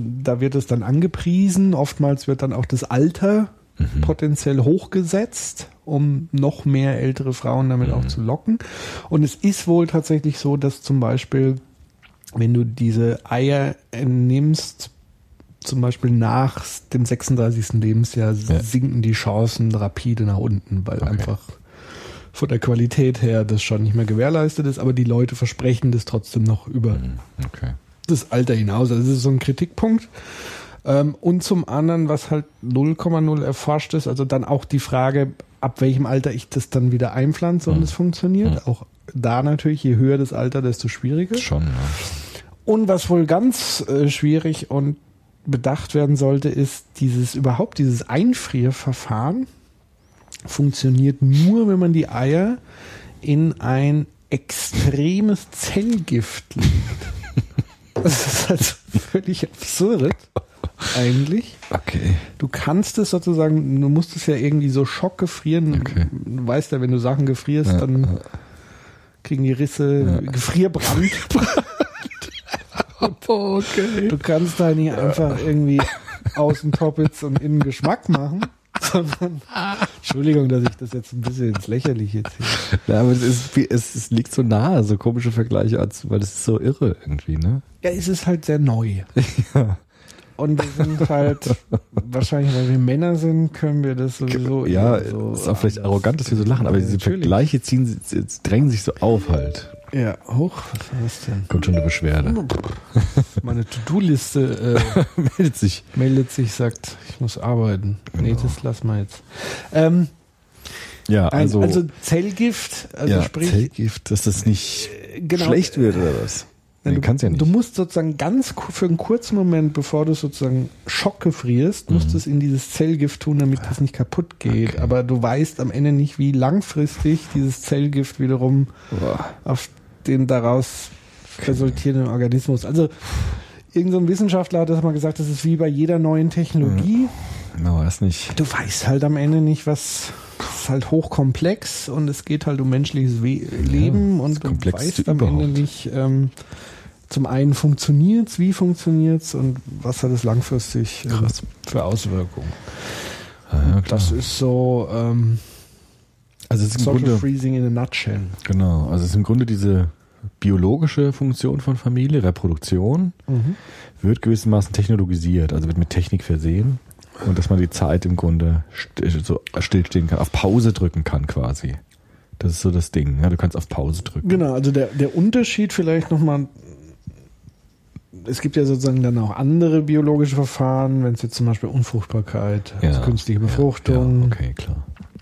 äh, sogar bis zu Retorten, Zeugung und so weiter. Aber das hat wirklich nochmal diese Komponente, diesen, wie du sagst, diesen Zeitfaktor, also Zeit nochmal einfrieren und Ja. nochmal selber sich Zeit erkaufen, Ja, genau. Warum auch immer, aus welchen Gründen auch immer, das spielt ja jetzt erstmal keine Rolle, aber im Kern ist es, glaube ich, immer wieder Zeit erkaufen.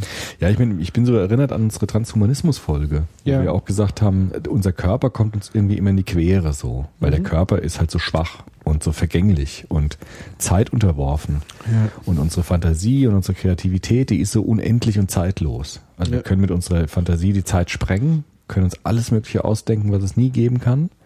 Aber unser Körper kommt uns immer in die Quere, unsere biologische Matrix sozusagen. Ja. Und das ist ja auch so ein Versuch, irgendwie die Fantasie oder die Kreativität anzupa also anzugleichen an die körperlichen Missstände oder Begrenztheiten. Ja. Und da versucht man die körperliche Begrenztheiten einzufrieren, um der menschlichen Fantasie oder Kreativität oder ja, Ideen äh, zu ermöglichen. Ne? Ja, man möchte sozusagen ein Stück weit schon auch diese Menschlichkeit wegrationalisieren. Vielleicht, ja. Also wenn man es wirklich überspitzt Ja. und böse formuliert. Ähm, und es ist ja nicht umsonst, haben das ja Unternehmen gemacht, die ja genau in diesem transhumanistischen Bereich ja eigentlich schon arbeiten. Mhm. Also die ja wirklich, also Facebook, die sozusagen soziale Beziehungen digitalisieren ja, stimmt. wollen. Ja, genau. Ja, Ähm, Social Network, Social Freezing. ja stimmt. auch da die Entkörperlichung Ja, der genau. sozialen Beziehungen also vorantreiben. Und Apple natürlich auch ganz extrem ähm, mit all ihren Anwendungen, die sie machen, die darauf abzielt, sich selbst zu optimieren. Ja. Also mit dem neuesten Punkt der Apple Watch, das ist jetzt nur ein kleiner Anfang, die halt komplett deine Körperdaten, Ja. Gesundheitsdaten aufnimmt, abmisst und dich sozusagen zur permanenten Selbstoptimierung ähm, antreibt. Die auch sagt, jetzt ist Zeit wieder zu joggen und Und vor allen Dingen Apple, die ja so sozusagen als das Produkt der Kreativität ja auch gilt. Also das Ja. sind so die Tools für Kreative. ja. War Apple immer so vom, vom Markenposition. Ja, ich meine, das ist schon die Zeit und Raum zu sprengen. Also Ja. durchs Internet haben wir ja auch den Raum gesprengt. Also wir können in allen fernsten Winkeln der Welt fast gleichzeitig kommunizieren. Wir haben Zeit äh, damit gesprengt, indem wir auch rund um die Uhr äh, kommunizieren können. Also diese ganzen früheren Begrenztheiten von Raum und Zeit, die sind ja durchs Internet aufgebrochen worden. Und Ja. ich glaube, das ist jetzt eine logische Weiterentwicklung, dass man auch andere Grenzen versucht zu, zu verschieben. Ja, Ja, und es ist auch interessant, dass Technik man, nutzt. Ich meine, man kann sich ja auch gegen Kinder entscheiden, wenn man sagt, ich möchte lieber eine Karriere Mhm. machen, Ja, wie auch klar. immer. Das ist ja, aber sozusagen dieses, das ist ja fast schon wie so ein Appendix, Mhm. den man so vor sich hinschiebt. Also irgendwie will man es ja schon, Genau. aber jetzt nicht. Ja. Und dann schiebt man es irgendwie in eine Altersspanne, die im Grunde genommen gar nicht mehr dafür vorgesehen ist, weil Mhm. natürlich du sowohl mental wie körperlich ganz anders drauf bist. Na gut, man könnte sagen, heute ist man halt mit 50 so wie früher mit 40 Ja, und gut. mit 40 so wie 30. Also es verschiebt sich Ja. ja. auch schon so ein bisschen von der Fitness her auch. Ja. Und dann kann man sagen, okay, dann ist es vielleicht noch nicht so weit und wir müssen es nachhelfen, dass wir das dann auch noch können, wenn wir noch fit sind mit 40. Ja, aber das, das ist 50. für mich irgendwie so. Äh, Ich schiebe meine Kinder in, ins Rentenalter so ein bisschen. Wo ich dann du? Zeit hab. Also anstatt meinen Garten. Ja, ich hab halt- Ich meine, das ist ja nichts, Ja. kann ich schon nachvollziehen, aber es, es fühlt sich schon irgendwie ein bisschen Ich meine, es ist aber auch unfair, dass wir Männer haben ja diese Zeitbegrenzung nicht so stark. Also wir können ja eigentlich äh, immer auch zeugen, also fast, äh, fast unbegrenzt im Grunde. Ja. Zumindest gibt es jetzt keinen. gibt es keine wirkliche Uhr, die so stark tickt wie bei Genau. Frauen. Ne? Und ähm, es gibt ja auch viele Männer, ich sehe das auch bei uns an der Uni, die tatsächlich erst eine Familie gründen mit Mitte 40, wenn die Karriere halt so durch ist. Ne? Ja. Und äh, das können Frauen halt in dem Maße nicht so, nicht so leicht zumindest. Ja? Einfach so lange zu warten. Und ähm, vielleicht ist das auch so ein Versuch, das auszugleichen. Also wieder so faire Verhältnisse herzustellen, dass Frauen genauso wie Männer das planen können, ohne jetzt ständig die biologische Grenze zu spüren. Also ich glaube, das ist vielleicht so eine Art ähm, wie Ausgleichssituation, dass es für beide wieder die gleichen Bedingungen herrschen, dass die Frauen auch dann erstmal Karriere machen dürfen und dann überlegen, genauso wie Männer das schon immer gemacht haben eigentlich, zu gucken, wie sieht's für sie gut aus und dann, wenn es passt, gucken, wie es mit Familie. ja, aber das ist doch irgendwie, ich weiß es nicht. Ist das eine Gesellschaft, in der wir wirklich gerne leben? Ja, das ist halt die? Frage. Also diese, ja, Also ich mag es halt immer, wenn das so eher in der Balance ist. ja. Also weil ich finde auch, ähm, gerade in meinem Berufsfeld, wo es auch um Kreativität geht, unglaublich bereichernd, wenn man selber Kinder hat, weil man ganz andere Erfahrungen zur Verfügung hat, aus denen man schöpfen kann und Ja. daraus neue kreative Rekombinationsmöglichkeiten hat. Also wenn ich mir jetzt zum Beispiel vorstelle, in einer Werbeagentur, wo ein Haufen äh, 20-Jähriger rumspringen, die nichts von Familie Mhm. außer ihrer Eltern kennen und die sollen plötzlich äh, Produkte für Familien Mhm. vermarkten. Woher sollen sie denn wissen, wenn sie nie erlebt, also sie sollen zum Beispiel Windel verkaufen. Wie sollen sie Ja. das machen, wenn sie es nie erlebt haben? Klar. So. Ähm, also, ich finde, natürlich müsste da gesellschaftlich, müsste zum einen natürlich ganz stark ermöglicht werden den Frauen, dass sie natürlich auch Karriere und Kind vereinbaren können. Und da sind natürlich dann auch die Partner gefragt. Man kann es ja auch aufteilen. Dann müsste es natürlich politisch irgendwie funktionieren. Die Unternehmen müssten sich vielleicht auch andere äh, Dinge überlegen. Also es gibt ja auch Kinderbetreuung in Infam, klar. unter, Unternehmen oder eine Refinanzierung oder wie auch immer. Und vielleicht nicht immer so arg dieses Karriere gleichsetzen mit, ich muss 60, 70 Stunden die Woche arbeiten. Weil das finde ich, ähm, Auch für Männer. das braucht man, ja. Ja, ja, klar. Das ist für mich Quatsch. Also nur weil man mehr arbeitet, arbeitet man nicht besser. Hm. Und ich bin, glaube ich, fest davon überzeugt, wenn du, wenn du diese Balance zwischen Familienleben, Arbeitsleben hast, dann wirst du auch produktiver in der Arbeit. Hm. Ja, ich meine, ich fand auch das, was du am Anfang gesagt hast, so diese anekdotische Evidenz von dir, dass du gesagt hast, dass Kinder durchbrechen natürlich auch das Leben. Also man kann das nie planen. Nee. Also wenn das Kind da ist, ist es immer noch mal ganz anders, als du dachtest. Ja. Und dieser Versuch, das so durchzuplanen, Geht nicht. ist ja, widerspricht ja gewissermaßen dieser Grunderfahrung, dass ja. gerade das Kind das Unplanmäßigste überhaupt ist. Also das Leben selbst durchkreuzt halt dein Leben, so. Und ähm, das, finde ich, ist so ein bisschen wie so, so Hokuspokus. Also man versucht was nicht Kontrollierbares zu kontrollieren. Ja. Ja. Und da bin ich auch skeptisch, ob das dann wirklich was bringt, weil auch wenn eine 50-Jährige dann Mutter wird, wird das Kind trotzdem ihr ganzes Leben total verändern und es wird trotzdem ganz anders sein, als sie es dachte, auch wenn sie vorher alles durchgeplant hat. Ne? Und das erscheint mir auch so ein bisschen, ähm, so ein bisschen naiv vielleicht sogar. Also man sagt, man kann sowas planen oder man kann sowas durchstrukturieren. Ja, es ist ja das gleiche wie mit Kitas. Also nur weil es Kitas gibt, heißt es ja nicht, ich habe alles unter Kontrolle, Genau. sondern das Kind muss einfach krank sein und Absolut. dann war's das. Genau. Ja, also dann oder Ja, und nur weil ich flächendeckte Kita habe, da heißt es nicht, dass sie gut sind, zum Beispiel, Nee. dass das Kind sich wohlfühlt, dass es auch klappt mit der Eingewöhnung und so. Ne? Das sind ja alles unglaublich viele Variablen doch da drin. Ja. Und mir kommt es halt einfach vor, dass diese ökonomische Komponente momentan extrem ähm, auch aus diesem neoliberalen Duktus heraus extrem massiv auf Familie einwirkt. Ja. Also da ganz stark disziplinierend wirkt. Ähm, das, wie, wie kann man das beschreiben? Ja, jetzt habe ich den Faden verloren. Eine Ökonomisierung, dass es ganz massiv wirkt.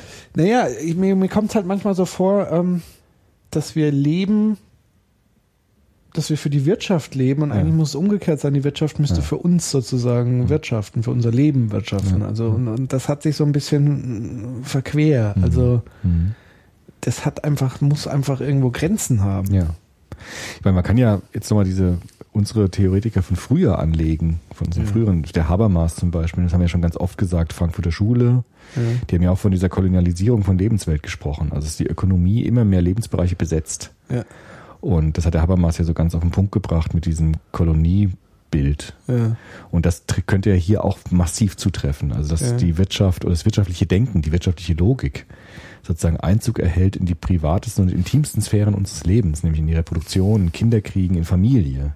Ja. Das, was ich vorhin beschrieben habe, als so ein ganz geschützter Raum, der auch immer so wahrgenommen worden ist, wo so intime Beziehungen ablaufen, die ganz tiefster Art sind, bricht die Wirtschaft hinein mit ihrer Logik und äh, okkupiert oder besetzt oder kolonialisiert diese, diese Lebenswelt an sich, also dieses, diese, diese privateste Lebenswelt, die wir überhaupt haben. Ja. Und aus der Perspektive dieser Frankfurter Schule, Schule wäre das schon so ein ganz krasses Ding eigentlich, weil die gesagt haben, also selbst da macht die Wirtschaft nicht Halt und versucht es nach ihrer Logik umzudrehen. Absolut. Und äh, also die, also diese Theoretiker, die würden natürlich da schon aufschreien. Und es ist natürlich auch tatsächlich der Fall, also ähm, die modernen Firmen, die sozusagen auch im Kreativbereich arbeiten, die wollen ja auch die Leute bei Laune halten. Das heißt, man verlagert eigentlich das Familienprinzip in das Unternehmen rein. Ja. Also das macht man dann hier so, stellt man einen Kicker rein, dieser Klassiker, macht daraus einen Jugendtreff so. Genau.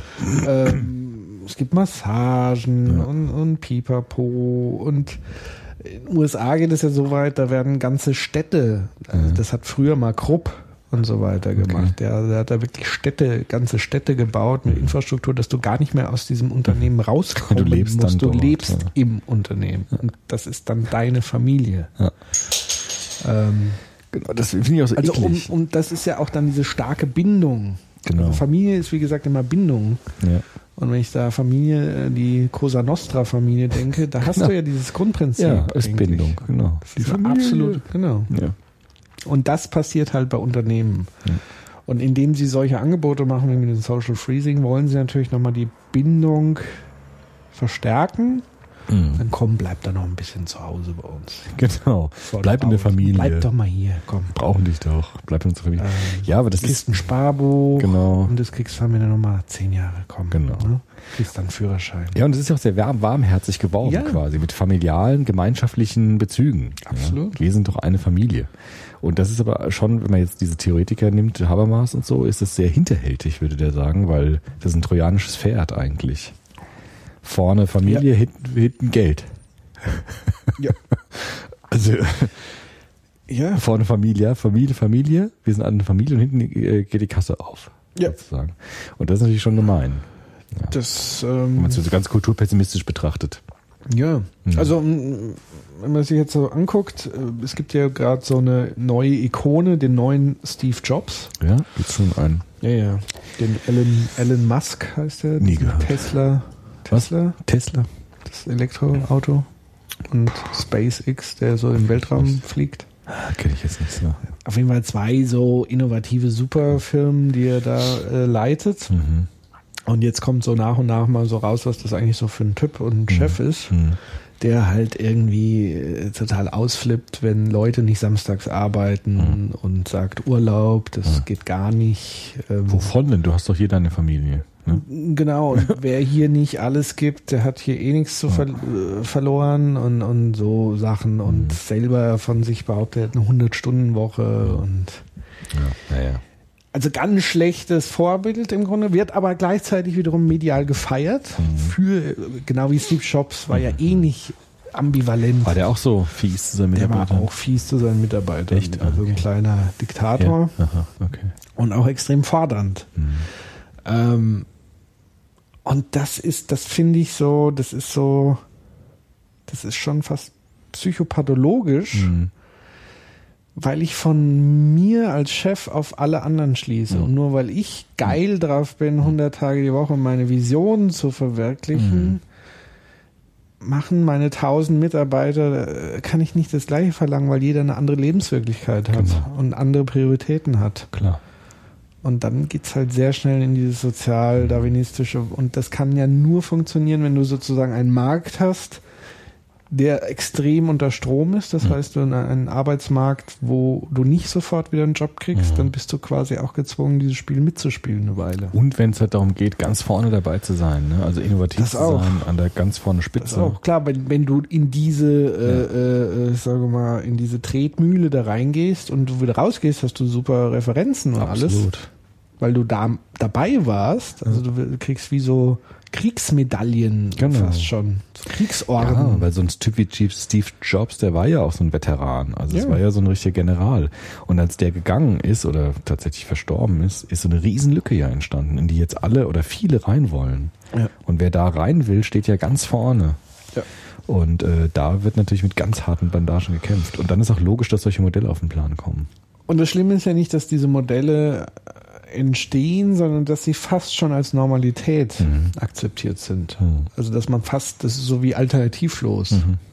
Ja, genau. Also Innovation kann man nur so machen. genau, sonst bist Oder du erfolgreich kann man nur so sein und das stimmt halt einfach nicht. Also es gibt einfach Firmen, die das wesentlich vernünftiger regeln, wo Mitarbeiterzufriedenheit hoch ist, wo automatisch Produktivität hoch ist, wo man wirklich Wert darauf legt, dass die Leute sich um ihre Familien kümmern, was passiert bei Krankheit, Solidarität und so weiter. Also es funktioniert anders auch, aber das wird nicht gesehen, sondern es wird so als Normalität. Also ja, ja, jeder hatte ja schon mal so einen Chef, der Ja, so ja. drauf ist. Bei mir war das ja auch so, genau. Ja, stimmt natürlich schon. Ja, Ja, spannend. das zum ähm, Social Freezing.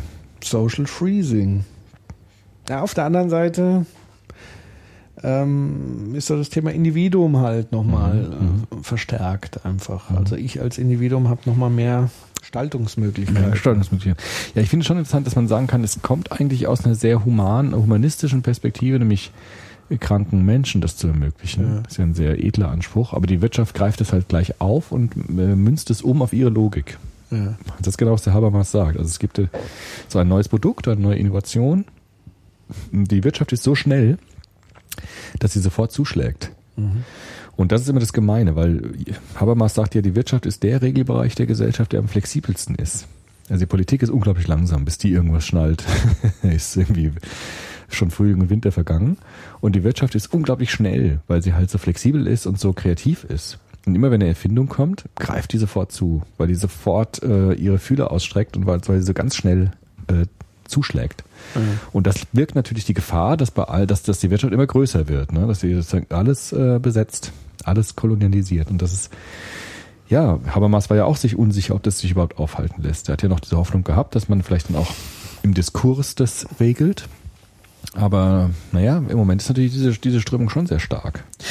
Also ich glaube, dass noch niemals Wirtschaft das Problem ist. Ähm, weil was ist Wirtschaft? Wirtschaft ist ja Oder diese Art der neoliberalen. Genau, also ich glaube eher diese Strömung ist das Ja, Entscheidende. ja, Also genau. sprich diese klassische Pyramidenform. Ja. Du hast äh, eine Spitze der Pyramide sehr überschaubar ist, die sozusagen die meiste, den meisten Profit einsackt Ja. und den, die meisten Lob und am unten der Basis die schuften äh, und zahlen den Preis Mhm. dafür letztendlich. Ja. Ähm, das ist das Problem. Ja. Also nicht Wirtschaft, sondern Nee. Wirtschaft kann man Klar, ganz man ganz völlig unterschiedlich. unterschiedlich organisieren. Klar. Ähm, dann auch so dieses Thema Mythos äh, Wachstum. Müssen immer wachsen. Mhm. Ja, genau. Firmen müssen wachsen, Profite müssen wachsen. Griechenland Das muss ist- wachsen. Das ist totaler Quatsch. Also klar, weil das behaupten natürlich die, die am meisten von einem Wachstum profitieren letztendlich. Aber es muss niemand wachsen. Kann auch reifen. Ja. Das funktioniert auch ohne. Äh, also das heißt, es ist eher so eine Frage, und da ist dann jeder Systemteilnehmer letztendlich gefragt, will ich so leben und arbeiten? Mhm. Und klar, viele können diese Frage sich gar nicht stellen, weil sie sozusagen gezwungen sind, Mhm. in so einem System zu arbeiten. Also gerade so im Niedriglohnsektor bleibt ja halt nicht viel Wahlmöglichkeit. Genau. Da wärst du hundertmal froh, wenn du für so einen Spinner arbeiten dürftest. Ja, klar. Tja, Tja, so ist es. so ist es. Gut, sind wir, haben wir eine kleine, Sind wir durch? ja, war nicht ganz so lang wie sonst, aber ach, naja, gut, auch schon lang. War auch schon ordentlich. Das habt ihr schon alles diskutiert gehabt. Nee, nein, nee, aber andiskutiert. Ja. Also das ist ja immer das Blöde bei den Seminaren. Das Semester ist dann vorbei, wenn es spannend wird. Ja. Das ist ja immer so. Also auch jetzt merke ich so, äh, jetzt kommen wir an Themen ran, die spannend sind. Jetzt haben wir schon wieder Mai. Also jetzt schon wieder Ende Mai. Und das ist immer so. Also bei mir ist es immer so, dass man immer denkt, so eigentlich müssen wir jetzt so richtig loslegen. Und dann ist das Semester vorbei. Und das war auch bei der Vorlesung so. Wir waren jetzt so durch mit diesen äh, Organisationen und dann kamen so ganz viele Fragen, waren dann offen. Und dann sind Semesterferien. Das ist halt echt blöd. Ja. Also man müsste es eigentlich umgekehrt machen. Erstmal die Fragen sammeln und Ja. dann das machen halt. Flip ne? Classroom. Flip Ne? Classroom, genau. Das müsste ich auch mal ausprobieren. Dass man erstmal so Themen sortiert und Fragen sammelt und dann durchgeht. Ja, dazu müssten die Studenten halt auch lesen. Das, ich bin froh, dass du das jetzt mal sagst. genau. Oder zumindest sich auf irgendeine Art und Weise vorher äh, Vorbereiten. den Stoff aneignen. So ist es. Aber gut, wir haben es jetzt. dann kann man ja diskutieren. eben, aber wir haben es jetzt so ein bisschen ja aufgefüllt, Was? die Diskussionsthemen Ja, mit unseren, das hoffe ich doch. auf jeden Fall. Aber da gibt es ja auch vielleicht viele Kommentare jetzt. Bestimmt. Machen wir das jetzt eigentlich auch zur Aus, äh, Auswahl, die Was? Folge? Zur Auswahl von unser Treffen? Nein. Nee, ne? Das, geht Das ist jetzt ja schon, rein. ist ja schon vorbei. Das machen wir Ist schon vorbei. Wobei, wenn wir jetzt über Konstruktivismus, Identität reden würden, käme das ja vielleicht auch vor sogar oder so vielleicht. Aber wie gesagt, vielleicht äh, aus dem Publikum, Genau. da gibt es ja dann viel Freiheiten, was die äh, Leute aus dem Publikum so uns Ja. für Fragen stellen oder Genau. in die Diskussion bringen. Ja, wir freuen uns auf das Treffen. Ich glaube, wir machen, Fall. wir machen vorher natürlich Äh, keinen An neuen der Pod mehr. Stelle, was ich äh, am Anfang ganz vergessen habe, äh, ganz liebe Grüße und ein großes Dankeschön an die Manuela Nothacker. Ah ja. Nothacker. Ja. Notacker. ich weiß nicht, wie man es ausspricht. keine Ahnung. Ich, kenn, Ich nehme mal ja. an Nothacker. Ja. Sie wird es mir vielleicht nochmal sagen. Also die Manuela hat uns ganz doll unterstützt in Mainz, ähm, weil sie maßgeblich mit dafür verantwortlich ist, dass dieses Live-Ding überhaupt stattfindet und kümmert sich jetzt da gerade um die ganzen Orgasachen, wofür wir überhaupt keinen Nerv, Kein Nerv Zeit und keine haben. Kompetenz haben, genau. Hm. Und an der Stelle ein herzliches Dankeschön. Genau. Ähm, Vielen Dank. und ihr wird sicher eine großartige Karriere im Eventbereich bevorstehen. Hervorragend. Ähm, Ja, wir freuen uns. Ich freue mich mal, die Fans Definitiv. zu sehen. Also Ja. so die Leute zu sehen. Wir, wir hören euch ja nie. Wir lesen manchmal Kommentare, aber das ist so schade, dass man mal nie sieht und sehen hört. und hören. Und, Und da freue ich mich wirklich drauf. genau. Hoffentlich Ich geht es gut. Live ist ja immer noch mal live, ne? Und ja, mal gucken. Genau, und falls ihr irgendwie Interesse habt, äh, sagt, oh Mainz, da komme ich jetzt irgendwie gar nicht hin, Mhm. ähm, uns kann man auch buchen. Ja, genau, ja, klar. Ab sofort können wir uns auch buchen. Steht Ökonomisierung. Ja, das ja, klar. was, ne? Ja, stimmt, klar. Aufpassen. Müssen wir aufpassen. jetzt auch. Aufpassen. Aufpassen. Kulturindustrie. Ja. Nun gut.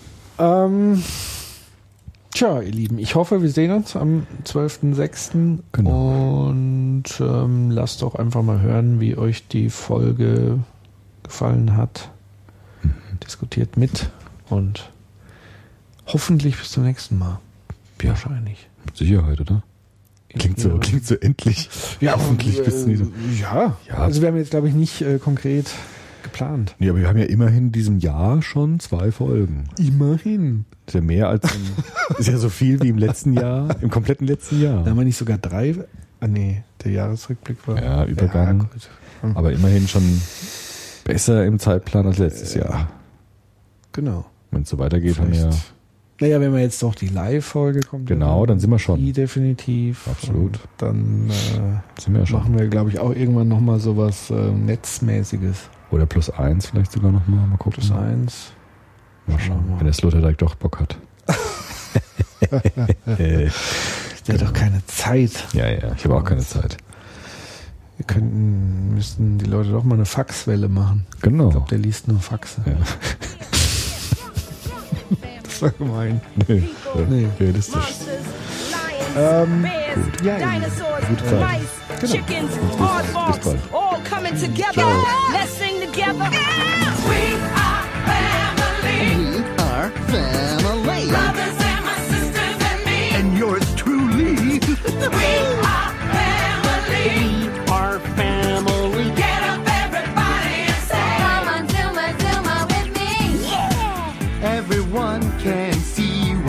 together. We are together. As we walk on by. Tweet, tweet. And we fly just like birds of a feather. But I can't fly. I won't tell no lies. Whoa. Ah. All of the people around us, they say. Can they be that close? Here we go. Just look more stick for the record.